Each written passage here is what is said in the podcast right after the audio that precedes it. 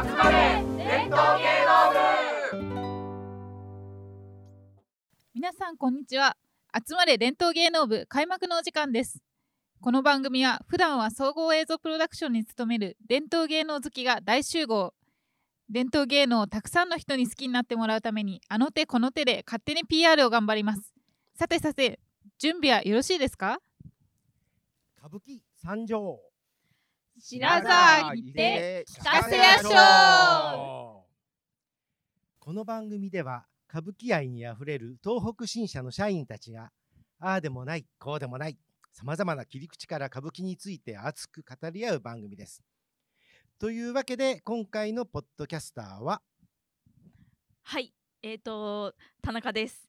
最近はちょっとねお能に行ったりとかはしたんですけど、そうちょっとまたね歌舞伎も見に行きたいなと思っているところの田中です。はい、よろしくお願いします。はいえー、と自粛以来歌舞伎座に行けてないのでそろそろ行きたいなと思っています吉武ですえーそして、えー私、えークラシカジャパンというクラシック音楽専門の、えーチャンネルにいたんですけれども、えー歌舞伎も、えー実は大学時代ちょっと勉強したことがあるというですね、えー石川亮と申します、えー今回はこの3人で、えーとポッドキャスターを務めさせていただきます、えーそして、えー本日は、えーゲストをお迎えしております、えー中川祐介さんです。はい、中川です。よろしくお願いします。よろしくお願いいたします。私はね、真面目だから、あの歌舞伎座が、あのコロナで亡くなって再開した、だから2020年の7月からかな、あ、8月だ。毎月ちゃんと言ってますよ。お最初は4部制で4回行かなきゃいけなくて、今は3回行かなきゃいけない。うん一日ですねもうこんな中川さんを今日はゲストに迎えて、楽しいお話はいが展開できると思います。はいあのよろしくお願いします簡単にあの中川さんのあのプロフィールをあの紹介いたします。えっと中川さんはあの1960年東京都生まれで早稲田大学卒業の、えー作家、えー編集者でございます。あの歌舞伎のみならずですね、まあ、クラシック音楽、まあ、映画、まあ、歌謡曲漫画などあそういうあのサブカルの方でもですね非常にこう精通してあのいらっしゃり、まあご本も本当にあの多数あの、うんかえ書かれております。今回ねちょっとあの歌舞伎だけでも、関係だけでもちょっと5本あのご紹介いたしたいと思いますけれどもまあちょっとご自分のですかね。そうですね。まあ、最初に書いたのが、この、えー、11代目團十郎と6代目歌右衛門という本で、まうんあ、あの11代目というのは今の海老蔵のおじいさんにあたる人ですね。海老様と戦後呼ばれた大スター。で、次が、えー、坂東玉三郎という本を書きました。で、えーまあ、この2作を書いたら非常に、えー歌舞伎の、あの偉い人たちから怒られましたね。こう書いてはいけないことをいろいろ書いたらしくってね。何が書いてはいけなかったのかはよくわからないんだけれども、はもう、はい。あの読んでのお楽しみ。はい、ね気になっちゃう。それで、えー一番売れたのがこれですね、歌舞伎、えー家と人芸。これはまあ明治からの、まあ、大体7つの家の役者の家についての歴史を書いた本になります。で、役者にだけでは歌舞伎はできないので、えー歌舞伎の興行をしている松竹がどういう会社かというのを東宝との比較で書いたのがこの東、えー松竹と東宝。で、その後が、えー最近が、えーっと、海老蔵を見る、歌舞伎を見る。それから玉三郎、勘三郎、海老蔵と。まあ、これはまあ最近の、えー主に平成の30年の歌舞伎を書いたものです。で、歌舞伎を全然知らみに行ったことのない方のために書いたのが歌舞伎1年生という本、こういうものもご用意しております。うん なんかあの中川さんというとね、はい。やっぱり僕からすると、まあ、やはりまあ松田聖子と中森明菜とか、はい。あの そういうねあの本当あのサブカルの方の鋭い切り口ええという感じがあるんですけれども、あの歌舞伎をこういうふうにこう書くようになった、まあええ。またはこう興味を持っうん。たうん。きっかけってどういうことなんですか、そうですね、まあ、そんなにね、石川さんと違って、学生時代は全然歌舞伎はほとんど見てないんですよ。うん。うん。うんで、むしろ、だから85年の、あのー、12代目の團十郎の襲名の時に、まあ、あのまあ、親に、親が、あの團十郎の襲名っていうのは何十年に1回しかないから、あのうんうんうんうん。これを見とかなきゃいけないというので、うん。まあ、親が券も用意してくれて、まあ、それで見に行ったのが、まあ、だあの本格的に見る一つのきっかけで、ううん。ん、でもそれでもまあそんな毎月行くようにはならなくて毎月行くようになったのはだから2004年だったかな。あの今の海老蔵が海老蔵を襲名した時、あねーあれからですねほぼ毎月のように行くようになったのは。うん。あの2004年の,、はい。あの襲名のえ。時って、あのー、12代目が、えはいえっと倒れた。確か、倒れたね、あのうん。ー海老蔵に、ええなんかあの海老蔵って言わないで、ええ。っと、團十郎襲名とかってなんかねえ、あそうそう。記者会見でね。間違えたすごいそれ割と有名なエピソードうんがありますよね、なんか。そうそうそう。どう。したらね。公演中に團十郎が倒れちゃってそう倒れね。ちゃって大変なことが。うんかなかうん。そういう意味ではやはりまあ團十郎というのは一つのええ。こう歌舞伎を語るには欠かせないまあそう核というかあの誤解してるんだけれどもなんで海老蔵を特別扱いするんだとかね、うんあの團十郎を特別扱いするんだっていう人が多いんだけれども、それはあのそうじゃないあのもともと團十郎を中心としているものが江戸の歌舞伎なわけなんですよ。うん。でそれは嫌な人はもう歌舞伎から出てってるわけ。うん。だから残ってる人たちっていうのは團十郎中心だよねっていうことを納得してでこの世界でやりましょうっていうことで集まってるわけだから、あうん、あの別に團十郎をみんなで選挙をして選んだとか一番人気があったとか、そういうレベルではないのね。うん。もうアプリよりに江戸の歌舞伎っていうのは團十郎が始めたわけだから、うん。そこでもうその今12代目が亡くなって、まあ、海老蔵が13代目を継ごうとしている、あの家を中心にしなければいけないんですよ。ーうん。うん。まあまあ、天皇家みたいなものなのね、そういう意味ではね、こう、理由理屈を言って、あのー今の團十郎は下手だとか、海老蔵はまだまだだとか、まあ、そういうことは、それはそれで役者の評価としてはあってもいいんだけれども、團十郎家という存在がなかったらば、あの少なくとも江戸の歌舞伎というのはあうん。の存在しない。うん。で、その團十郎を中心にやっていきましょうねということで集まってる人たちなんだという理解をしないと間違うのね、根本的なところでね。るほど。うん。うん。あの例えば、はい。あの田中さんはうんうん。團十郎というと例えばまあ今の海老蔵だったりとかお父さん。お父さん。うん。うんまあおおじいさんの時まだ生まれてないかもしれないんですけどそうですね。おお父さんのは知ってます？12代目。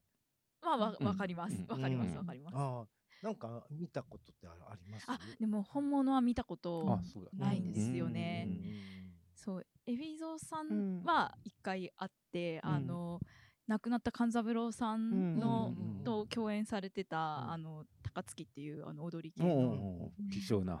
うん。そう、うん。あれめちゃくちゃ面白いんですけど、うん ぜひ見てこれ結構おすすめなんで見ていただきたい演目なんですけど、うん。そうでみ見てでもなん。なんだろうななんかこうオーラをやっぱり持ってる人だなっていうのはすごくあって、なんか花がある人ってあいるんだなっていう そういう印象をすごい受けたうん。記憶がありうます。んやっぱあれですねそうですうん。あの父息子似てますよね。そうですね。ね。最近特になんかね、やっぱりね。ね、うん不思議だな。子供の頃はそうでもなかったけどね。うんそうそうそうそうそう。うんあの吉武さんはあのお父さん團十郎うん。お父さん團十郎郎私見たことない。あのうん直接は見たことないですね、うんなので今の息子さん、まあ海老蔵はいね、海老蔵さんは、えっ、とねあれを見たんです。よ 忘れちゃったなんだっけ。どういう内容ですか？えっと。それあの歌舞伎座か歌舞伎座でそううん。割と私歌舞伎見始めてすぐぐらいに見たんですよ、うん。で子役出てきて毒飲まされて死んじゃうやつなんですけ。ど なんだっけ。毒の毒飲まされて死んじゃうやつ。仙台仙台あ恥仙台萩仙仙台です。はい仙台萩で、うん。あのに二幕っていうかあの、うんうんうん。悪悪いやつやってうん。あ やないですか？悪い方ね。はい。悪い方。はい。あの日記。日記男女、ねはい。ああの何役もやるやつ？でなくて？日記男女さんだけだったかなと思うんですけうど、んはい。うんいやそれがすごく印象的、うん。何回か見た記憶があります、うん。公演中に、はい、あの中川さんから見ると あのー團十郎家の芸の魅力って何うん。ですか？やっぱり中心じゃないですか。そう。やあのーなんだろうな。普通の演劇がいくらでもあるわけじゃないですか今、うん。ねあの普通の。ミュージカルもあるし。だから歌舞伎を見るっていうのはそういうものじゃないものを見見に行くのを求めてるわけだから、そこで普通の演劇をやられたんでは、まあ、まあそれはそれでいい場合もあるんだけれども、うん、まあ普通だなになっちゃうわけで、うん。他ではないもの。つまり日常とは全くかけ離れたなんかうん。破天荒な本当にパワーがあるものを見せてくれるのが、まあ、團十郎家の、まあ、荒事と呼ばれる芸だと思うんですよね。うん。じゃあそういう意味では、例えばあのまあこれ有名なね、うん話ですけどあの九代目はい、の時の、要はあの明治維新の、はいはい。後にやはりまあ演劇改革とええいうのまああの歌舞伎その江戸時代うんまでのその歌舞伎というのを、まあうん。基本的にまあ否定された形で、まああの現代劇という、はい、そういうのを一応九代目は積極的にやったわけじゃないですか。いやうん現代劇っていうかあの活歴と呼んだまあ、シリアスな、うん。ね、高等無形じゃなくって、うんあのリアルな芝居に変えていこうということはやあまあって、ですね。うん。で全然受けなくてね。うん。あそうなんだ。そういうのがあっても、やはり、まあ、あの、芸というのうん。は継承はされて、やっぱいたそうそうそうそう。だからね九代目も別にそれだけをやってたわけじゃなくて、うん。まあ、その活歴というシリアスいわゆるリアルなあの本当に戦国時代の武将をやるならばその時の格好をしようとか、あのそういうふうにあの、うん。あんまりある意味では大げさなことはやらないようなことをやって、でやっぱり当時は評判は悪くてそれで散々批判もされて、たとえ客が一人になっても私は続けるって言わなきゃなんないぐらいまで 客が入らなかったわけですよ。うん。でまあそれはそれでやだからそうじゃないものも九代目はやっててまあまあ結局そういうシリアスな部分も取り入れて歌舞伎を変革していったっていうことですね。うん。ねまあでも時代のね、うん。やっぱり流れというか流れにはね割合、まあ、歌舞伎400年っていうけど別に400年前のものを今はそのまま上映してるわけでは決してないし、何回も変変革はあって明治維新ではまあかなり大きく変わったし、戦後は戦後でまた変わってはってるということですね。あの僕はあの中川さんのねご本でうん。ちょっと初めて知ったんですけど、あの團十郎のうん一応最近って例えばまあ9代目がいて、はい。でまあ11代目12代目っているじゃないですか。うん。で10代目ってうん。誰？みたいなあの、うんうん。全然なんか知ってる？聞いたことある？10代目って。いやい。いやわかわからないですね。なん確かに。もともと銀行マン、銀行員、うん。うん、だから九代目はあの男の子はいなかったんですね。あ娘2人しかいなくはいはいはいはいてで結局長女に婿養子を取ってそれが銀行員の人だった。だからまあ本人もし九代目も別にその銀行員の人を役者にしようとは思ってなかったんですよ、ところが九代目が亡くなった後しばらくしてやっぱり突然自分も役者になるってもうよ30か40代だったと思うけどやりだしてで当然うまくないから、うんほとんど相手にはされなかったんだけれども、それでまあそのでそのそのその人が10代目になるのはだから亡くなってから、まあ、頑張ったから 10代目を送ってあげようということで追贈されるわけですね。だから生きてる間は10代目團十郎は名乗れなかったそんなパターンがあったんですね。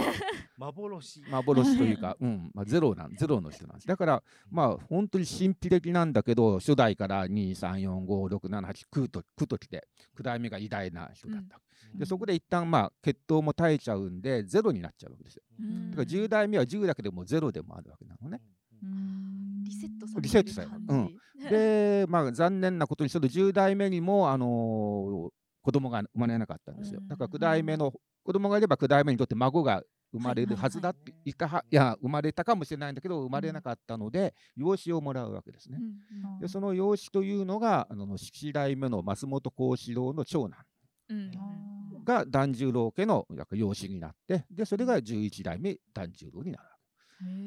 だからここでまた團十郎家は新たなはい。血統として、1、2、3と今の海老蔵が13代目だから3代目、勸玄君が4代目になる。なんかあの 松本幸四郎家って、え江戸時代そうのなんか市川家とそうそうそう。なんかあの。ええ。4代目ぐらいでしたねそう。だからうん2代目幸四郎が4代目團十郎になる。あそうだそうだそう。だこれって一体何なんですか？なんかそういう、うんだからね徳川家みたいなもんで徳川将軍家が あの血統がいなくなったら御三家から来るじゃない。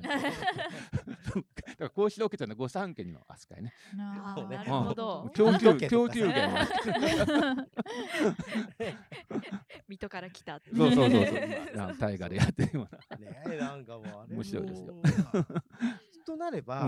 割と今いっぱいあるおお家。っていうのは、あ結構親戚今のほとんどが親戚ですよ。今の歌舞伎役者って、あのいわゆる幹部クラスの役者っていうのは。全然ね、血統がないのは猿之助のとこぐらいですね。ああとはみんなー3代、4代遡ればみんな何らかの親戚になります。うんうんうんうんうんね、猿之助さんはね、あの、うは知ってるでしょ？あの、はい。スーパー歌舞伎とかね、はい。なんか、ううん。ん、あそこの家は血統はない、つながってないんです。あ他の家とは。はいはいはい、うん。あそういうところでもちょっと特殊があるんですね。だから9代目の弟子だったのが初代の猿之助。うん。だから、そううん、師弟関係はあるんだけど、うん。親戚関係はないです。うん。なるほど、うん。あそうか師弟関係っていう軸とん。血縁っていう軸がそうそうそうそう、ままた、た別にある。うん、まあほとんどダブル場合が多いけれどもね。う、んまああの、うん親子は指定でもあるから。うんうんうん確かに。うん。そこら辺ってなんか、あのーやはり、その、芸をつなげていかな、継承させていかなければいけない、後世に伝えていかなければいけないということで、うん。養子といううん。ことになったと。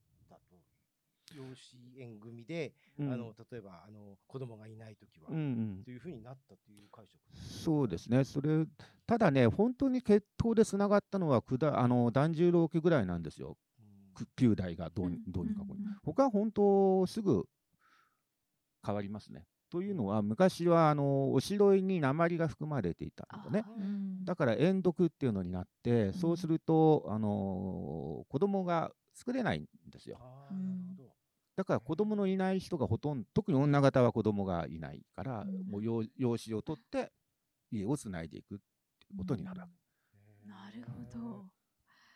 今その、あのーおしろいうん、が成分がじゃあ変わったっていうそうそう明明治になってからは変わってますね。だから割合明治以降は家がつ続くようになってく親から子にっていうふうに実のうん。実の子供が生まれるようになってくるんです。ても生物学的な。そうです。ね。ねうんうん。うん。で科学と医療の進歩ん。が ちゃんと続くようになったっていう。う。んね、だってまああのー化粧品の歴史っていうのは、うん。やはりこう映画とか、うん。一応その舞台とか、うん。そうですそうね。ねあのテレビとか、うん。密接にうん。やってねてね。それでどんどんなってるわけでしょ？やっ。ぱりね舞台のメイク舞台のメイクと映画とは全然違うからね、うん。こうね。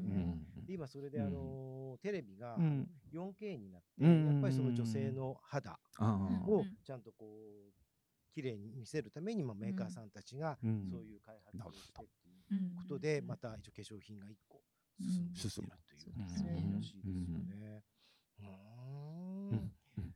なんかそこら辺、あのうんまあ一応歌舞伎はやはり團十郎を中心としたうん。形で動いているんですけど、うん。先ほど出たその幸四郎、うん。まあ、松はい。本家、松本幸四郎家。うんうん。これもやっぱ古いですよね。古いけれども、だから、あのー初代の幸四郎と大体2代目の團十郎が同じぐらいの世代なんですよ。うん、時期に関しては。ただ、そので2代目の幸四郎っていうのは4代目の團十郎になる。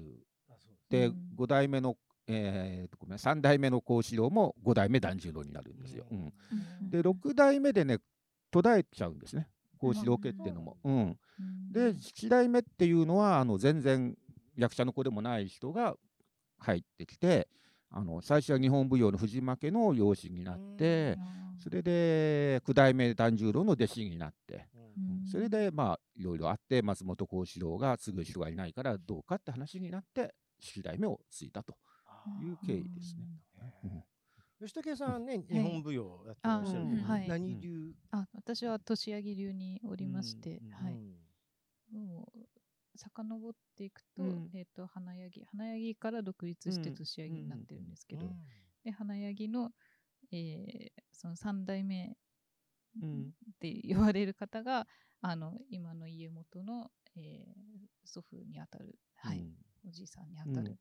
であと仁左衛門家の方とも、じあのけ血縁があるという関係らしいですね。はい。じゃあうん。関どっちかっていうと関西。関西というわけではない。なん。かこうはい。まあ、はね。うん。そうですね。うん。血縁はあるんですけど、お家が関西かどうかちょっとわからないですけど、うん。はい。なるほどなるほど。はい。うんそういうつながりが。昔ってうん。結構東京とうんうん。大阪ってうん。割とうん。こう派閥的に分かれていたという感じまあ、なんですか？派閥っていうか、まあ、やっぱり距離が離れてるんで、全然別の劇団として、うん。ううん。ん、あったんですよ。うんうんで、関西は、まあ、関西、関西で、まあ、あの、まあ、明治以降だと、あの片岡仁左衛門家と中村鴈治郎家。だから、うん初代鴈治郎と11代目仁左衛門っていうのが、まあ、2代スターでおお互いにまあ本人同士はまあほとんど共演も少ないしあのん。ごひいき衆がねうん。大変仲が悪くて、うん。うん。うん。もうしょっちゅうどちらがうまいかというので喧嘩をしていたというそういう伝説の時代が 明治から大正にかけてはあったんで。東京の方はまあいろいろあの成田や音羽や欧州がまあ2つ二大派閥っていうかうん。まあ二大一門ですよねあってそれぞれがまあ競い合いながら公演をしていたんだけども関西の方は、えー、仁左衛門が東京に行ってしまったことでもう鴈治郎一人になっちゃって、うん。で鴈治郎中心のあの、まあ、大きな劇団が作られて、でそれが初代がなく昭和の初めになくなって、えー結局戦後の1950年代にいわゆる関西歌舞伎というものは壊滅するんですね。うん。もう松竹が公演を打ってくんなくなっちゃうな。でもなんかあの、うんやはりこう50年代っていうとやっぱりこう二代目鴈治郎はなんといっても映画ですよね。そう。だから結局関西歌舞伎がまあダメになる原因の一つが鴈治郎がもうへそ曲げて映画に行っちゃったからでもある、うん、ただもうその時点でかなりもうダメだったのねもううん。本当に公演数も少なくなってお客さんも入んなくって。あうんまあだってまあ、うん。あのー二代目鴈治郎のうん。映画を見ていると、うん。なんかちょっとあんまりこう歌舞伎っていう感じじゃないですよね。そうですね、うなんかあの、うん。このエロ親父みたいな感じ うん。よく言えば性格俳優名優名脇役で、でもなんかうん。ね、素晴らしい映画がたくさん、うん。やっぱり多かったので、うん。やっぱり名優なんだなとかってうん本当、まあ、あの時代の大英は、まあ、脇役にはなったけれども支えてましたよね鴈治郎はね。だからその時だから関西歌舞伎で本当ならばだから市川雷蔵というのが、うんあの彼も結局全然役がつかないんでもうやめたって言って映画に行っちゃってうん大スターになるんだけど、うんまあ、どんどんみんなねあの歌舞伎から映画に行った人が50年代は多いですよね。あのうん中村金之助、大川橋蔵もみんなそうだし。そこら辺が、あのー歌舞伎で戻ってくるうん。っていうのは、やはりまあ60年代のうん。例えば、六代目の歌右衛門のあたりとか、うん。というのもきっかけということになるんですいやどうなんかな。まあ映画がダメになってくるんですよ今度は逆にね。今度はもうテレビ60年代のテレビが入ってくるから。まあ、それ、うん、それで中村雀右衛門なんかはまあ最初にもう歌舞伎に戻って、まあうん。どうにか戻れた。でうん。鴈治郎もまあ戻れた世代です。うん。ただ金之助、橋蔵、雷蔵は戻れなかった。雷蔵はまあ死んじゃったからそうですね37で死んじゃいましたからだだけど、まあ、気の気の毒というのかひどいなっていうのがやっぱり金之助、橋蔵への扱い方ね。結局歌舞伎もダメになるんですよ。と歌舞伎では今12ヶ月歌舞伎公演やってるけれども、1ヶ月は中村金之助特別公演、もう 1, ヶ月は大川橋蔵特別公演っていうので歌舞伎は集客してたわけ。歌舞伎座はね。でもそれは歌舞伎座で中村金之助が出る時代劇芝居であって、歌舞伎ではないの。あーなるほど。歌舞伎と呼ばせてくれないの。うん。このあなたはもう、うんうん、あなたは歌舞伎界から出たから歌舞伎座には出てください。で、お客さん入れて稼がせてください。でもあなたは歌舞伎ではないですよってことだよ。だから初代の中村金之助の顔写真はあの歌舞伎座ロビーで亡くなった名優たちの中にないでしょ？大川橋蔵もないでしょ、うん。うんそういう扱いをするのが歌舞伎界というか松竹の恐ろしさなへー。じゃあ、あの、あの例えばいろいろ、あの、中村金之助、あの、もそうだし、うん。まあ大川橋蔵もね、の。うん。あの、まあ、おお茶の間では、おなじみじゃないですか。はいはいはい。あそこら辺の制作はしていたのは、じゃあ松竹ではない、ないです。よねうんうん。まあ、徹さんみたいうん。な人とか。